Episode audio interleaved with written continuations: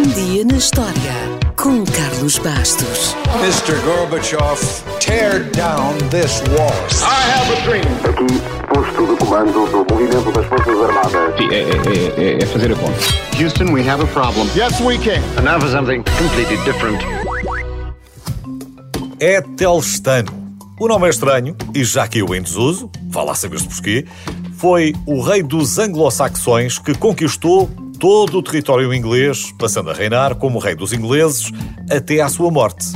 Morreu rodeado pelos melhores cuidados dos seus médicos e cirurgiões num dia como o de hoje, no ano 939. Todos sabemos que a morte é certa, mas qualquer ser humano, quer tenha nascido para ser o mais poderoso dos reis ou o mais humilde dos súbditos, sempre procurou, em tempos de aflição, o auxílio de médicos ou curandeiros. E olhe que no início não havia grande diferença.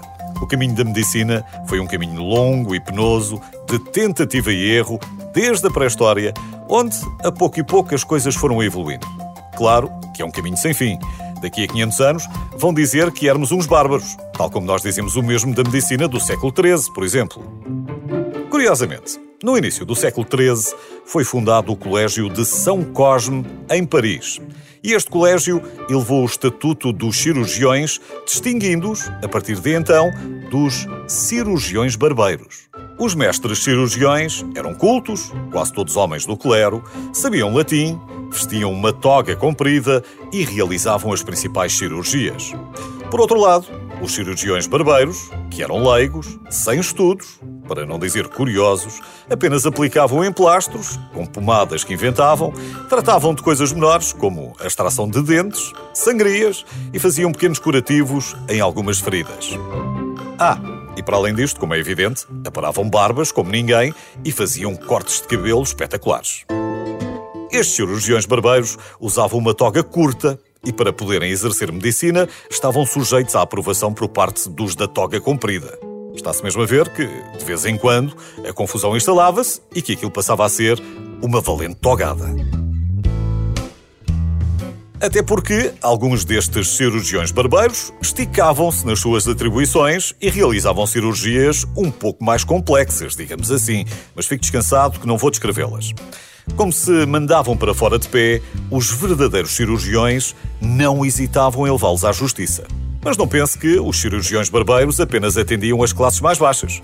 Muitos reis tinham ao seu serviço uma enorme quantidade destes profissionais todo o terreno. Já o povo não tinha muita escolha. Como não tinha dinheiro, tinha de ir ao primeiro cirurgião barbeiro que encontrasse. Até porque prestava muito mais serviços. Além disso, há que ter em conta que, nessa altura, a profissão médica também não era muito credível. Curiosamente, os cirurgiões barbeiros, que não trabalhavam para os ricos, tinham de ser criativos e então inventaram a publicidade. Como? Bem, colocavam na entrada do seu consultório um poste pintado de vermelho para, na medida do possível, disfarçar as manchas de sangue e não assustar os clientes. A pouco e pouco, passou a ser comum envolver esses postes vermelhos com panos brancos que usavam para enfaixar os pacientes depois deles passarem pelas sanguessugas ou pelas sangrias. Os postes passaram então a ser vermelhos com riscas brancas. E quando os cirurgiões e os barbeiros se separaram definitivamente, os barbeiros ficaram com o poste como símbolo. Provavelmente já viu muitos destes cilindros vermelhos e brancos à porta das barbearias. Aliás, agora voltaram a estar na moda.